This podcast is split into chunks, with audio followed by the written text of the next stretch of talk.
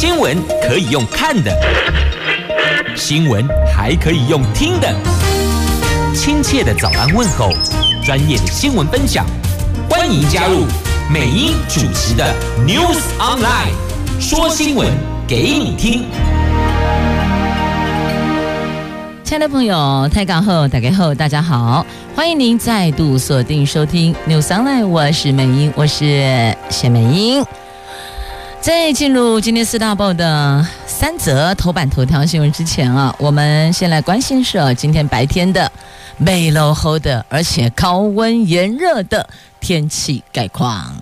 好，来看今天白天炎热高温，真的有温度到三十三度了。北北桃二十四到三十三，竹竹苗二十四到三十二度，是不是都很炎热高温呢？所以你看前几天落后天胆够够，心情都跟着不美丽了。今天起转为晴朗炎热的天气，提醒您防晒补水很重要。当然认错。知错能改更重要。来，今天联合中时头版头都是这一则啊，是民进党性骚扰吃案，绿营认错赶紧灭火。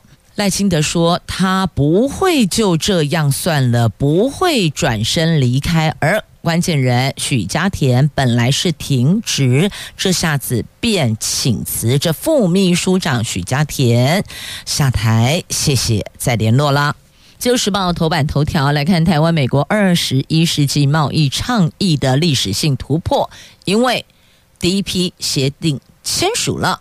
《经济日报》头版头条，联准会六月应该是不会升息，但是未来可能会再升息。只能说六月不升息，不代表下半年度都不升息，只是现在倾向于按兵不动。进一步要观察经济、观察通膨的数据。好，这是今天《经济日报》头版头条的新闻。接着，我们来看详细的头版头条的新闻内容。先来看一下这两天几乎占据媒体版面讨论的性骚扰案。这民进党性骚扰吃案呐、这下子会不会冲击到接下来的选情呢？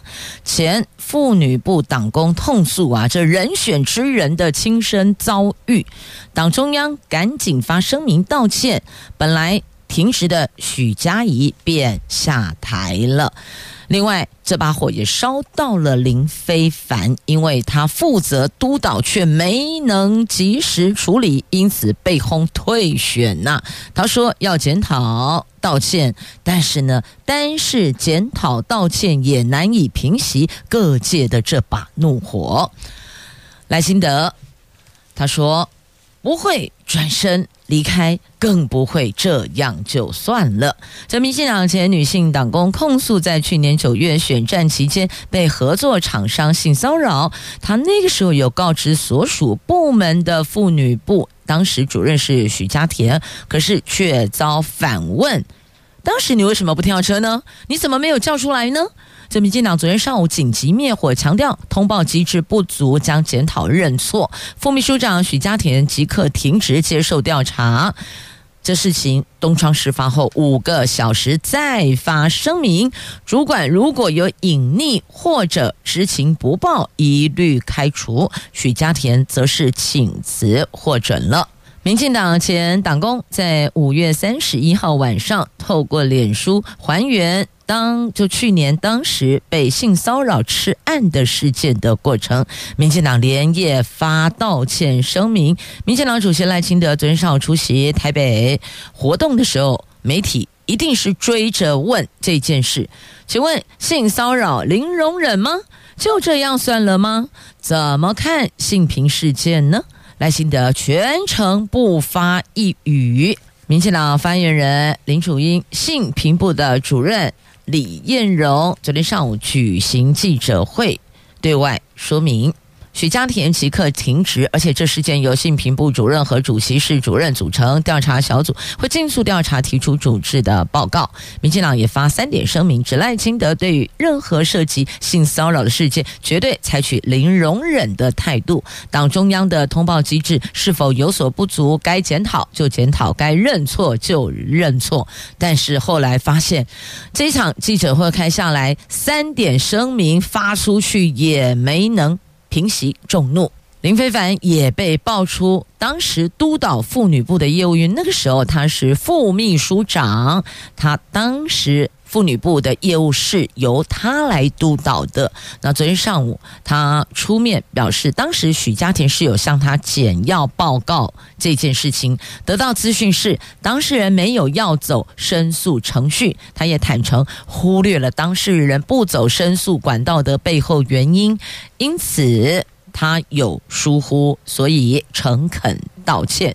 但似乎这个承认疏忽要道歉，也难以平息各界的怒火啊！要知道哦，这个当事人当时不走申诉程序，你必须要去了解背后的原因是什么？是他愿意原谅做这件事情的厂商？亦或者他是承受压力，不得不吞下去。如果是承受压力而不得不吞，这个就不对了，这个绝对就不对了。因此没有往下追，这个是党部这边要去检讨的。你应该是要保护你们的党工才对呀，是吧？党工对党尽心尽力哦，这不管是绿的、蓝的、黑白花的都有。忠诚于自己团队的这些志工伙伴们，或是党工，不管有几职无几职，他愿意穿着背心在这里为这个团体贡献、发声、服务。基本上，我们就要保护它。应该大树要保护小幼苗，怎么会他们不走申诉成管道？所以这事情就算了呢？这个怎么想哦都不对。事情到现在隔了九个月耶。党内并没有启动任何的调查程序，这个是因为东窗事发了，因为曝光了，所以不得不面对吗？赖清德说不会就这样算，因为赖清德现在是民进党的党主席，所以呢，他现在是以党属呃媒体是因为他是民进党党主席，所以追问他这件事情的看法、做法、后续如何。那么总统府则是表达严厉谴责啊。好，这是在今天媒体所针对这一起性骚扰痴案，这把火烧了十九个小时，要当心误判而引火上身呐、盖了九个月，这下子被掀开来了，就看后续怎么处理，怎么再重拾党员，亦或者支持这一个政党的支持者的信任。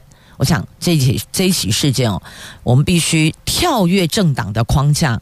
我们要看到的是，不管是女性还是男性，不管是大人还是小孩，只要有被侵犯，都不应该被忽略。我们要看的是这个点。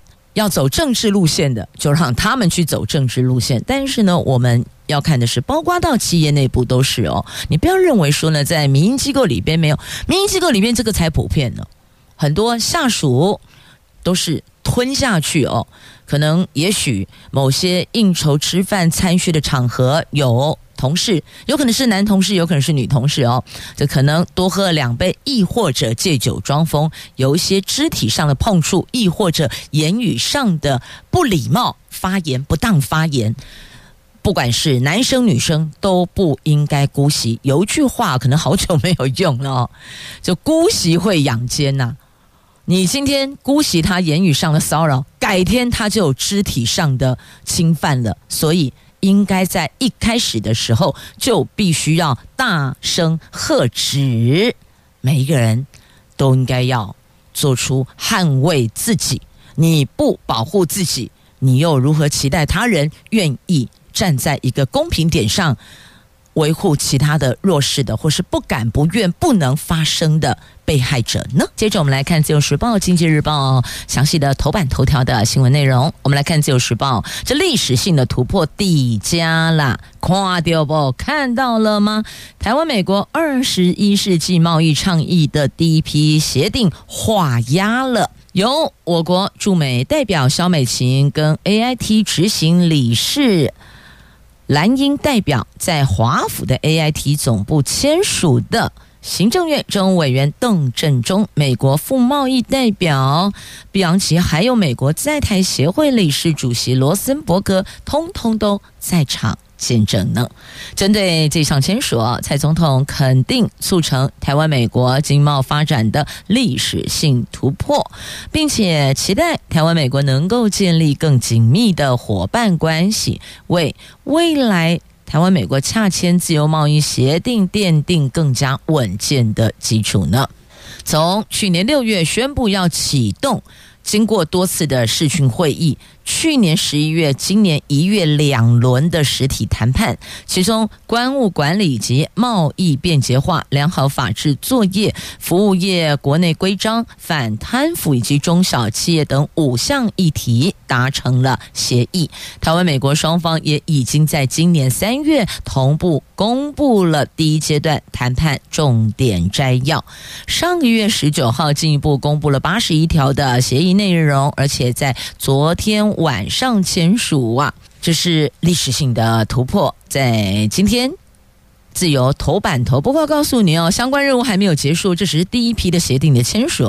台湾将持续的强化跟世界各国的联系合作，让台湾美国全面性的 FTA 前进，保障经济安全。政府继续努力。接着。经济日报头版头条的新闻，这个就不是我们自己可以单方面继续努力就可以达成的哦。来看到底美国联准会升不升利息，调不调利率呢？不过呢，根据哦，美国联准会有两位今年都有决策投票权的官员暗示，他们用暗示的，他们支持六月份决策会议按兵不动，但是也表明喽。接下来仍然可能会再升息，等于告诉你说，我六月不动，并不是从此就不动了。并没有，我只是六月先按兵不动，我要观察经济，我要观察通膨的数据，再决定下一步要不要升息。不过，他也表明接下来还是可能会再升息，而这些话也让市场降低这个月升息一码的预期。目前认为几率不到四成，不会升息的几率则是超过五成，来到了六成呢。好，所以你看啊、哦，这联准会官员。最近的发言，看看他们的发言，然后去了解一下那个端倪在哪里。现任的理事啊、哦，杰弗森。他说：“去年夏天到现在，通膨率已经大幅下降了，但还是过高。从某些方面来看，最近的进展一直在减速，特别是服务领域啊。”发言的这一位现任理事，他是有投票权的，所以哦，谁讲话趴数不一样啊？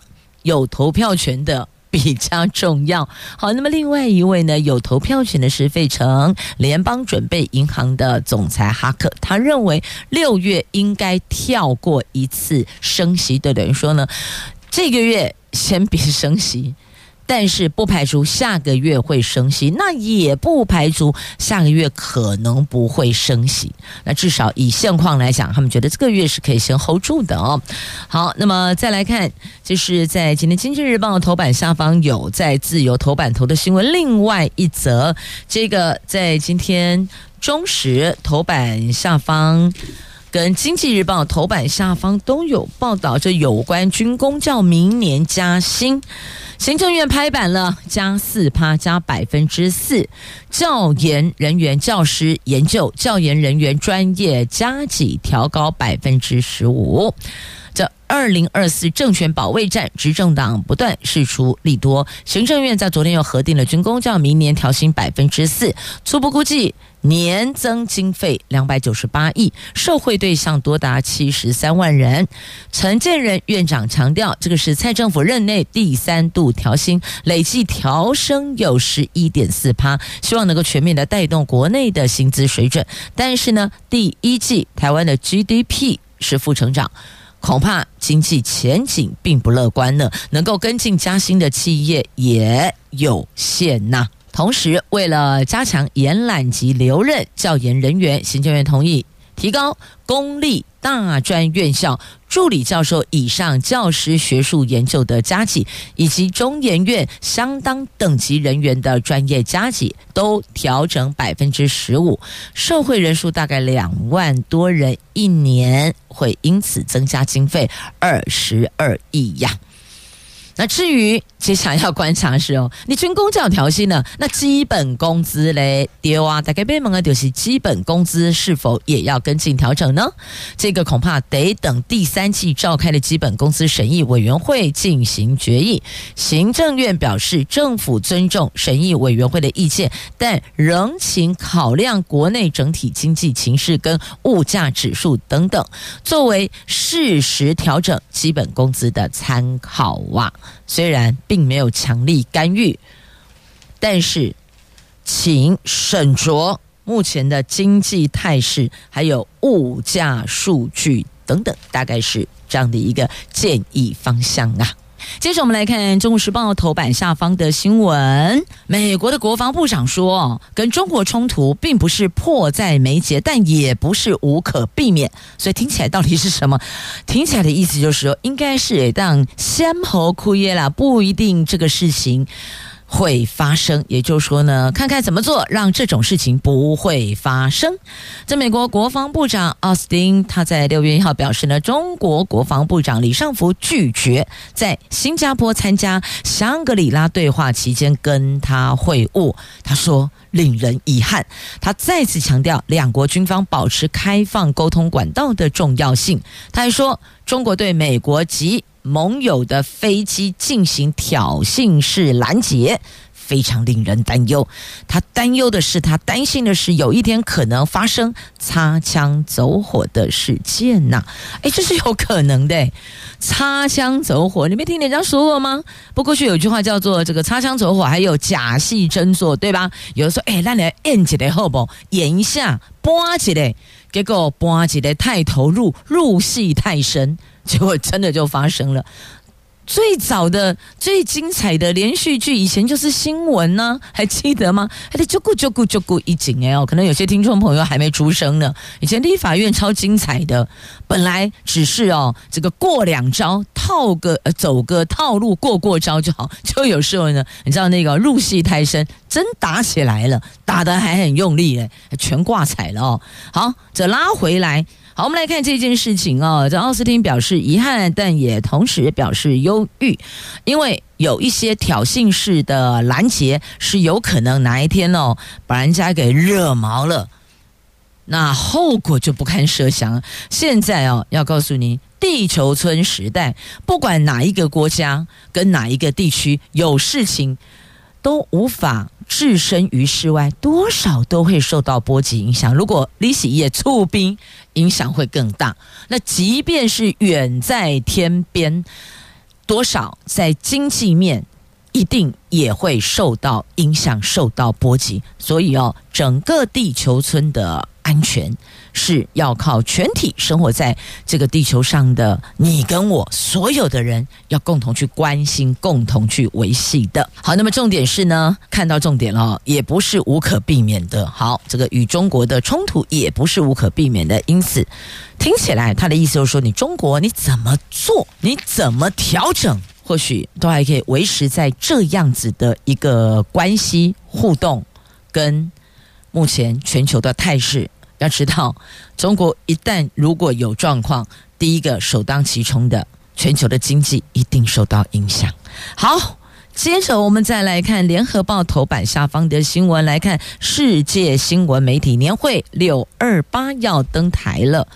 聚焦主题在于媒体变革，还有。地缘政治的挑战，还有 AI 科技的冲击呀！这是睽违了十年的世界新闻媒体年会重返亚洲举办，而且首度由台湾争取到主办权。从六月二十八到三十号这三天，一连三天，在各国新闻媒体巨擘齐聚台北，聚焦多项热门议题，包括刚刚美英所提到的地缘政治。AI 科技选举假新闻就是打假假新闻呐、啊！纽约时报总编辑、读卖新闻总编辑、Google 新闻副总裁、日经、金融时报、路透社等媒体高层超过八十国五百家媒体盛大参与。你看，躲开龙得家啦。一定会报道你们家老板出席的活动，你不报道吗？所以放眼望去，你看《纽约时报》读卖、日本的读卖啊、读卖新闻呐、啊、Google 新闻呐、啊、日经啊、金融时报、路透社这些东西，世界五名哦，非常具有权威性的媒体，这些媒体高层齐聚台北，六月二十八到六月三十。那我特别要提醒大家，他们在这里所见所闻、所感受到的，势必。会留下印象，也势必多少会在他们自家的媒体上，如果有提到台湾，他肯定就带到。举个例子，譬如说台湾的观光啊，他哎来看到了，他就会带进去，把他的印象带进去。那如果台湾的治安哦，他感受到了。如果有人抨击评论，那他也会说没有啊，我那时候在台湾看到的、感受到的，我所知道的不是这个样子哦。所以这几天很重要。安内天乌阿宝，外国媒体高层齐聚台北。那再来呢？当然这次所聚焦的主题，这些议题会有系列报道，而且是精致系列报道，读者。还真的是高度期待呢！你有没有发现，现在好多新闻呢，那深入度都不够诶，那个内涵度都不够，好浅。有一些这个我也很纳闷，为什么他还可以登上重点新闻时段？连我这个媒体的我都想不哈，好，所以不要再问我，再问下去很可怕的。希望未来能够有更多这种具有建设性的、可以有思考性的新闻深度报道，这样的见解。跟思维是可以带给国人，我们这些阅听大众不同层面的这个思维模式哦，这才有助于提升嘛。我们要把格局放大，视野视野要够宽广。如果都是聚焦在类似那种那种这个呃，很难再去深度发挥，亦或者让我们必须去审慎严肃思考的，那对整体国家社会的进步是没有太大的注意的。好，这是联合头版下方的新闻，刚好有一点点小小的这个看法哦，就跟您来分享了。那翻开内页的 A 四版面，还有报道。呃，这次也会在 AI 的话题上面哦做更多的讨论。那当然还有那所谓的假新闻、假讯息哦。这个打假不是只有台湾专，世界拢总有啊。尤其是到了大选年、选举年的时候，那种漫天飞舞的讯息到底是真是假？哎，说真的还挺难在第一时间去辨识真伪。就像诈骗集团丢给你的东西，你常常都会第一时间就跳进陷阱里去了。为什么？哦，一看到跟自己有关的，一看到说什么外籍好了，靠聊聊哦，点进去连接看看到底怎么回事。哦哦，就 GG 了，就大概是这样哦。好了，这选取假讯息，现在提醒您，台湾进入大选年了，所以呢，这。飘来飘去，飞来飞去的，说空中飘来飘去的不一定是修猴啊哦，可能就是假新闻、假讯息了。好，砸到你头上的不一定都是招牌了哦，可能是假议题。好，靠我们的智慧去判读吧。记住，我挺你呀、啊！今天联合报的 A 八版面，自由时报的头版下方哦，我必须要说是我挺国旅。我挺国旅，但是不停涨价。好，暑假可能会再涨一波，国旅又变贵了。疫情解封带动了旅宿业回温，今年第一季观光旅馆及旅馆业住客人次大概一千六百万人次，比去年同期成长两成五。但是伴随住房率的提升，平均房价也持续的上涨，其中观光旅馆平均房价高达四千七百七十五元。一单旅馆是两千七百六十六元，不仅比去年同期还要高，也比去年一整年平均高。暑假国旅旺季要到喽，现在六月份了，预估业者说还会有一波涨潮。的时候还会有在调整，所以刚刚跟您讲的那个均价哦，应该不是最后的均价，在那个价格之上。第一季的住房率是有提升了哦，那么出国的民众也不在少数，因此业者也不太敢涨太凶啊，在涨太凶，大家算一算啊，那我就干脆飞出去好了啊。很多人很喜欢往这个日韩跑，也有人喜欢往东南亚跑，东南亚旅费会比较低，而且如果喜欢玩海，喜欢。就海边活动的朋友们，可能很多就会往东南亚好，那就是海边一住五天四夜，我就不要再拉行李哦，不要在那 check in 缺哦，缺到最后你都觉得缺什么？缺时间呐、因为那个都花掉太多太多时间了。真正能够放松心情的度假，不论你是在背领机出去，还是被。得准出去耶！你记得不要一直在换住宿的地方。如果如果你不是跟团的话，自己可以安排，纯粹要有休息，那么就是定点一个地方，不要拉来拉去哦。你要知道，那女生哦，行李也是挺多的呢。那个给西摆出来嘛，是就壮观呢。所以哦。摆出去再收进来，摆出去收进来，然后缺告，然后再到另外地方缺印，然后排队，然后怎么？你不觉得这都很浪费宝贵的出国旅游玩耍的时间吗？那国内旅游也是一样哦。如果可以的话，定点尽量定在一个地方，不要动。那么你才能够充分休息，不然好多时间都被那个不断的转移阵地，还有交通给吃掉了。您说是吗？好，那么讲到旅馆的房价哦，来自由时报头版下方告诉你，南投最贵啦，旅馆房价创新高，南投最贵，观光旅馆平均一万六哎。天呐，这两位妈妈哈，认为公哈，我们譬如说我们吃东西吃的太太太高档好了，一公假杯做红的哦，安尼我公你是大杯做红的哦，好。一万六，好，这国旅还真的是哦，越来越不便宜了。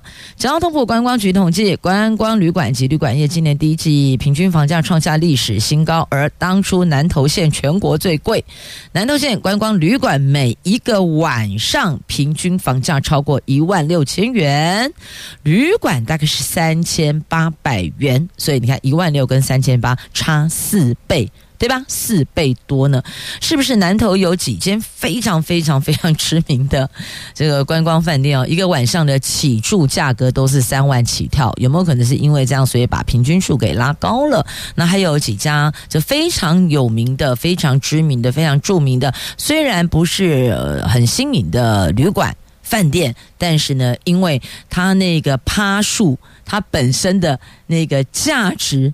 提升了它的房价，hold 住了它的房价，所以房价没有办法往下走，是不是因为这样？我就不知道了。但是我只觉得说，如果一个晚上一万六，相对的你必须要有那样的质感出来，不是吗？服务品质、硬体的建制，你必须要有那个价值啊，要不然真的会让人家觉得，哦，好贵哦，来一次就不会再回头了。我们来看啊、哦，继 IMB 后，接下来又有。蓝营的立委揭发了光电弊案，公司竟然跟民进党新竹市党不同一个地址刚接的收在啦。这国民党立院党团昨天开记者会哦，党团首席副秘书长郑正前说，台南光电弊案相关的能源公司竟然与民进党新竹市党部同一个地址，证明民进党果然跟光电利益是零距离。到底还有多少党公职参与其中呢？这民进党跟光电利益是盘根错节的关系呀、那对此，民进党新竹市党部主委陈建明强调，党部是独立办公空间，而且已经承租使用十年了。这一层楼其他空间，房东租给其他人当做办公室，这是房东的权利。郑正前的说法是恶意抹黑民进党。好，那到底是如何？真相是如何？有必要？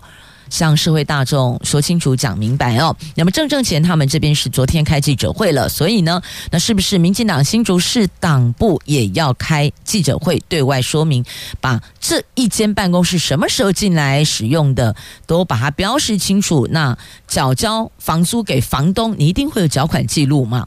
不管是汇款啦、还是临柜缴交，还是直接扣款哦，一定有个那个承租的记录嘛？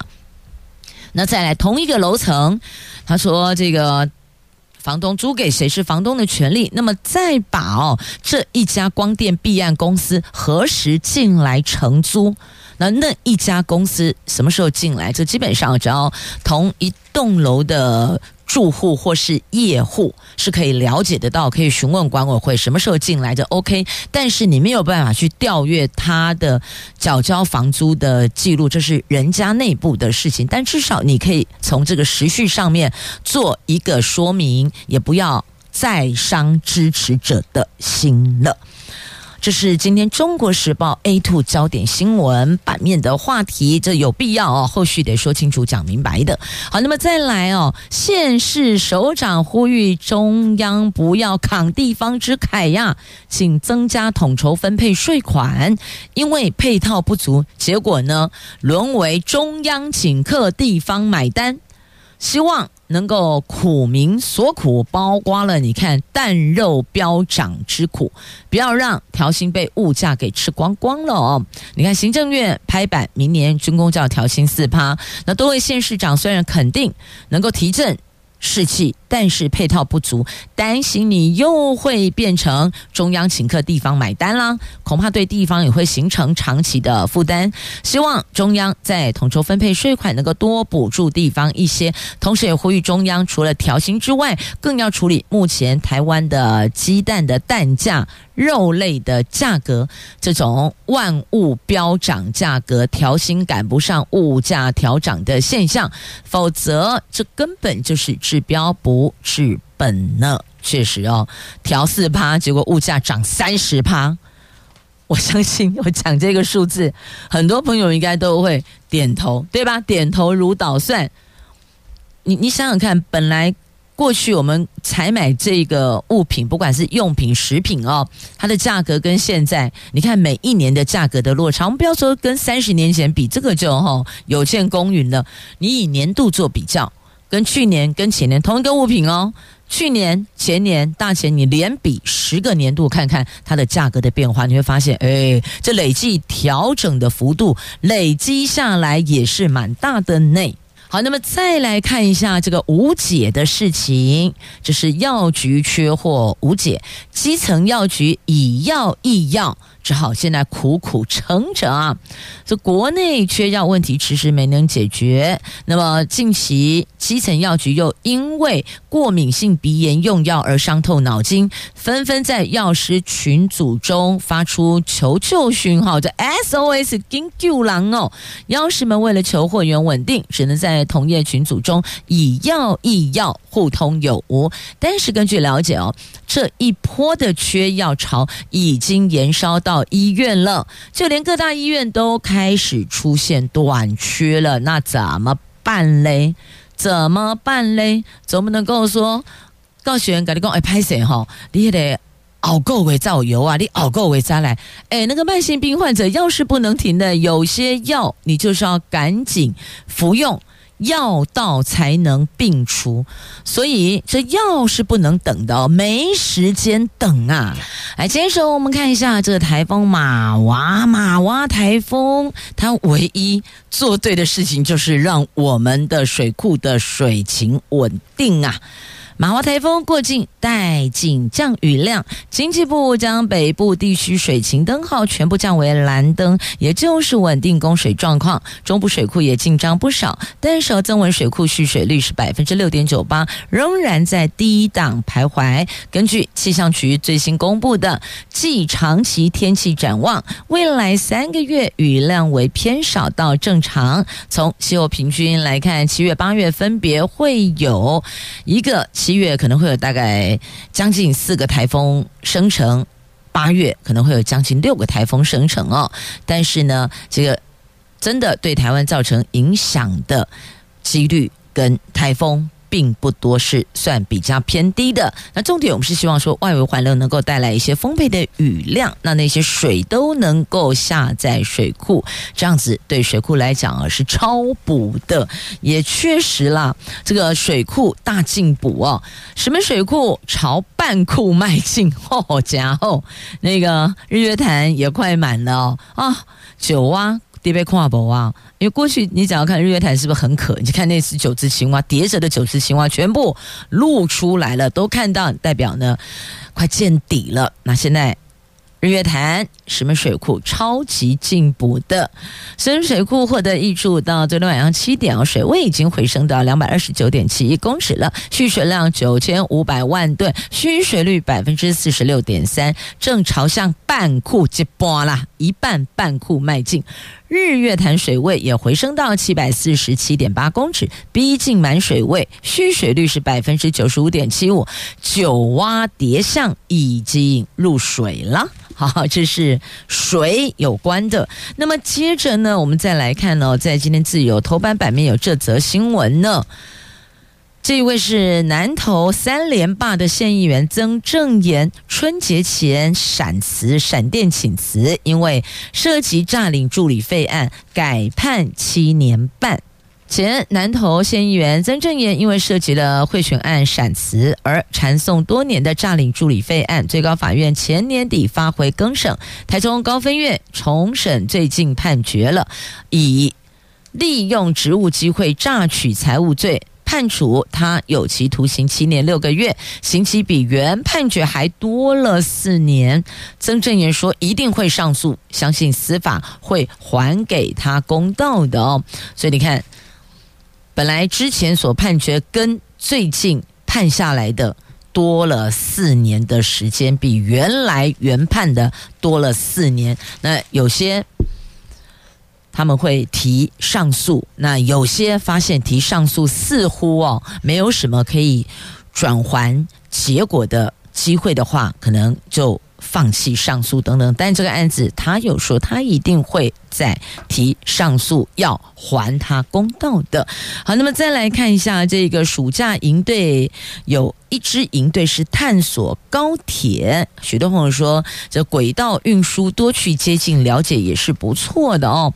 那台湾高铁说活动可以参访。高雄维修基地，还有运务大楼，体验多项安全实作课程，还有参观拟真驾驶舱等等等。